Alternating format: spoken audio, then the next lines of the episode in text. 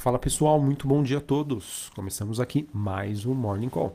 Nesta quinta-feira, dia 19 de maio, sou Felipe Vilegas, estrategista de ações da Genial Investimentos.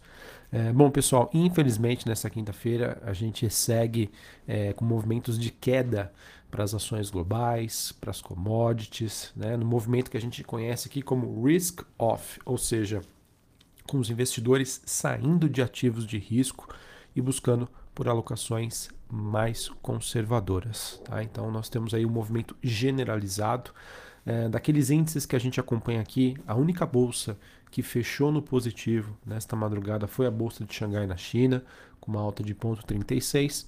Mas quando a gente olha para os movimentos de hoje, realmente, pessoal, eles assustam bastante. Tá? Nós tivemos, olhando para o mercado asiático que já está fechado, em Hong Kong, uma queda de 2,5%, a bolsa japonesa caindo 1,9%. É, na Europa, nós temos tanto a bolsa de Londres quanto a bolsa de, de Paris e a bolsa de Frankfurt, todas elas caindo mais de 2%. Olhando para os futuros do norte-americanos, pessoal, movimento também de baixa. S&P, Dow Jones e Nasdaq caindo em torno de 1,5%. O VIX, que é aquele índice do medo, é alta de 5,3% na região dos 32, quase 33 pontos. Temos um dia de queda do dólar index DXY, queda de 0,37 a 103 pontos. Taxa de 10, de 10 anos nos Estados Unidos caindo 1,90 a 2,83. Bitcoin, bem como outros criptoativos também apresentando um dia de baixa. O Bitcoin que volta a ser negociado abaixo dos 29 mil dólares a unidade queda de 3,22 neste momento. Commodities, nós temos o petróleo WTI com queda de 1,3 a 105 dólares o barril. É, cobre em Londres subindo 0,18, níquel caindo 0,16 e o minério de ferro na China, é, se eu não me engano, ele teve aí uma leve movimentação positiva, tá bom? Essas são as movimentações que a gente tem para essa quinta-feira até o momento.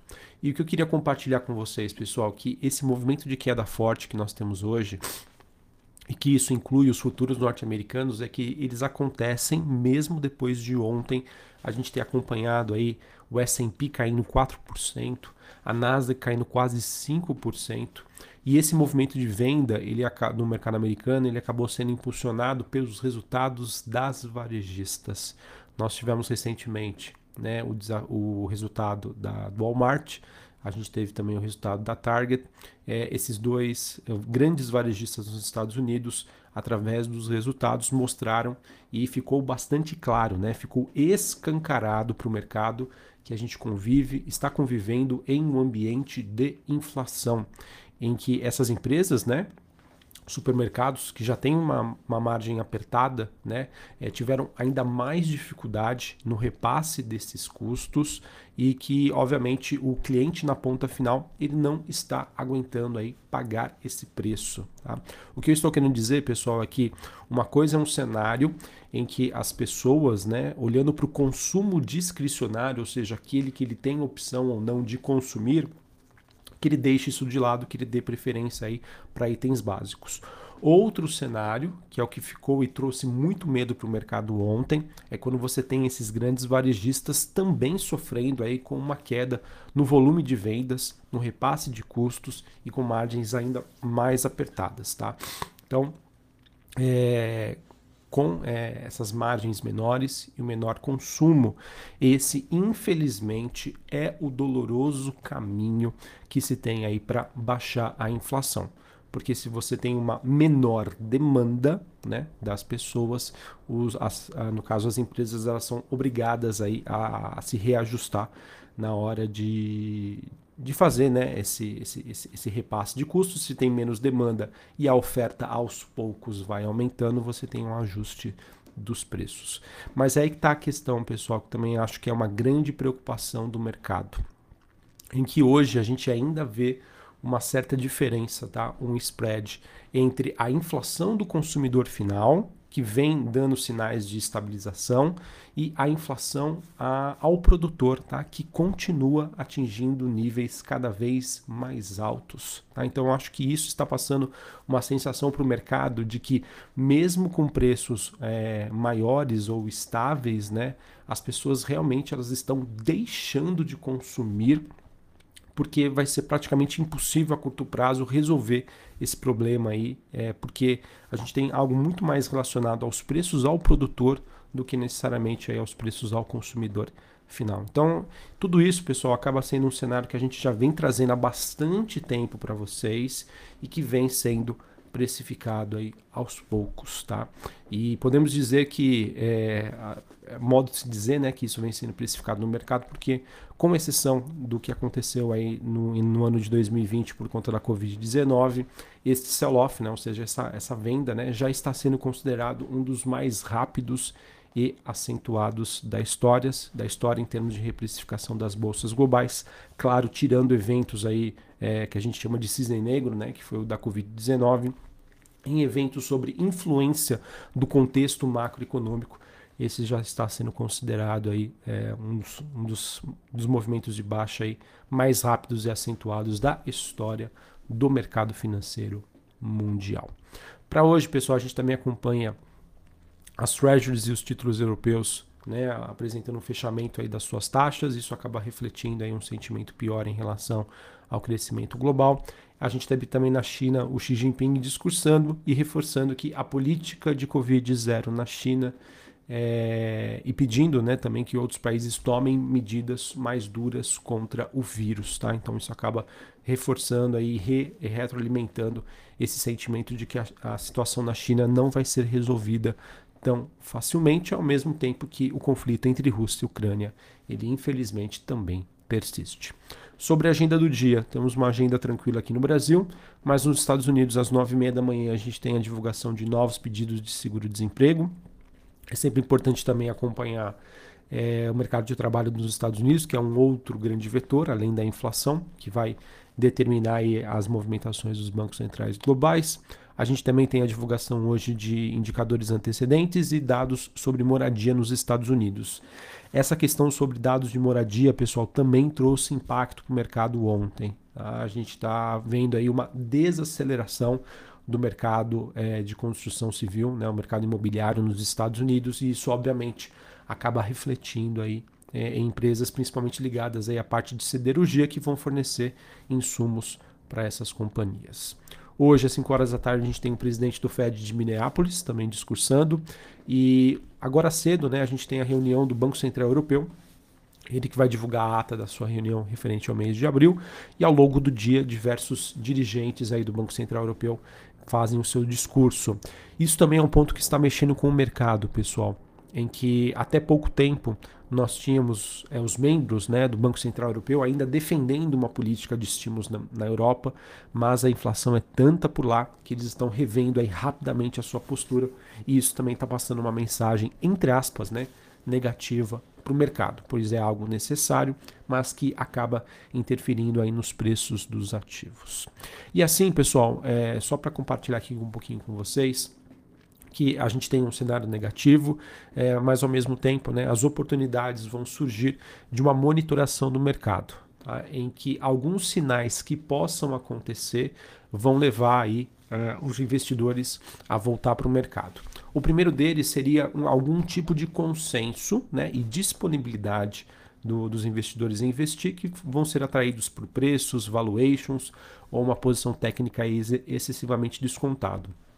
Esse é um pouco mais difícil, pessoal, porque é, uma, é tudo uma questão de consenso, tá? Da onde até o mercado ele vai querer chegar ou testar esses níveis de preços. O mercado é isso, pessoal. É oferta e demanda, tá?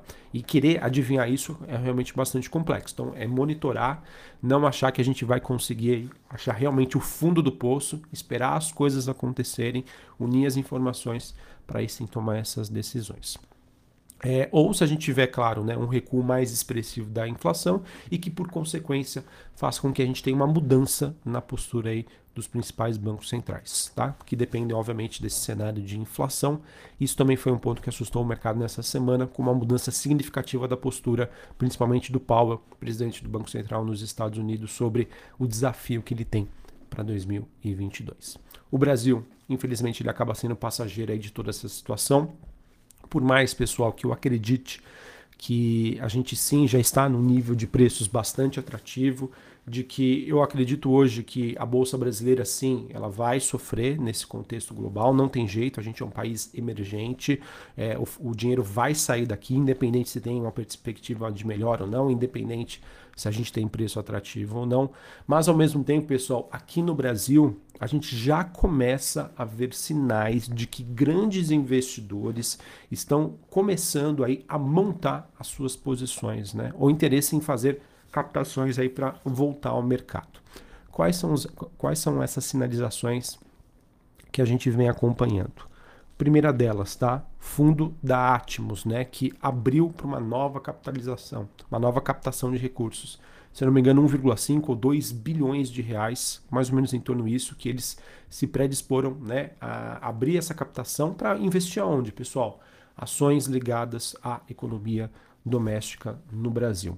Outra notícia que me chamou a atenção, tá? Ontem a gente teve uma forte movimentação positiva das ações da Localweb, que foi influenciada por quem? Pelo um grande fundo internacional que é a General Atlantic ela que comprou cerca de 5% da Local Web por um preço ali médio em torno dos R$ 7,00. Local Web que vem sofrendo bastante por conta da, da queda né, das techs nos Estados Unidos e expectativa de menor crescimento aqui para o Brasil. Tá? Então, é, esses eventos, pessoal, mostram para gente que o Brasil chegou no fundo do poço? Não, não mostram, infelizmente não. Mas são sinais né, que mostram que sim, nesse nível de preços, nesse patamar de preços ali com a bolsa é, é, próxima dos 105 mil pontos, grandes investidores tendo disponibilidade, eles vão voltar ao mercado.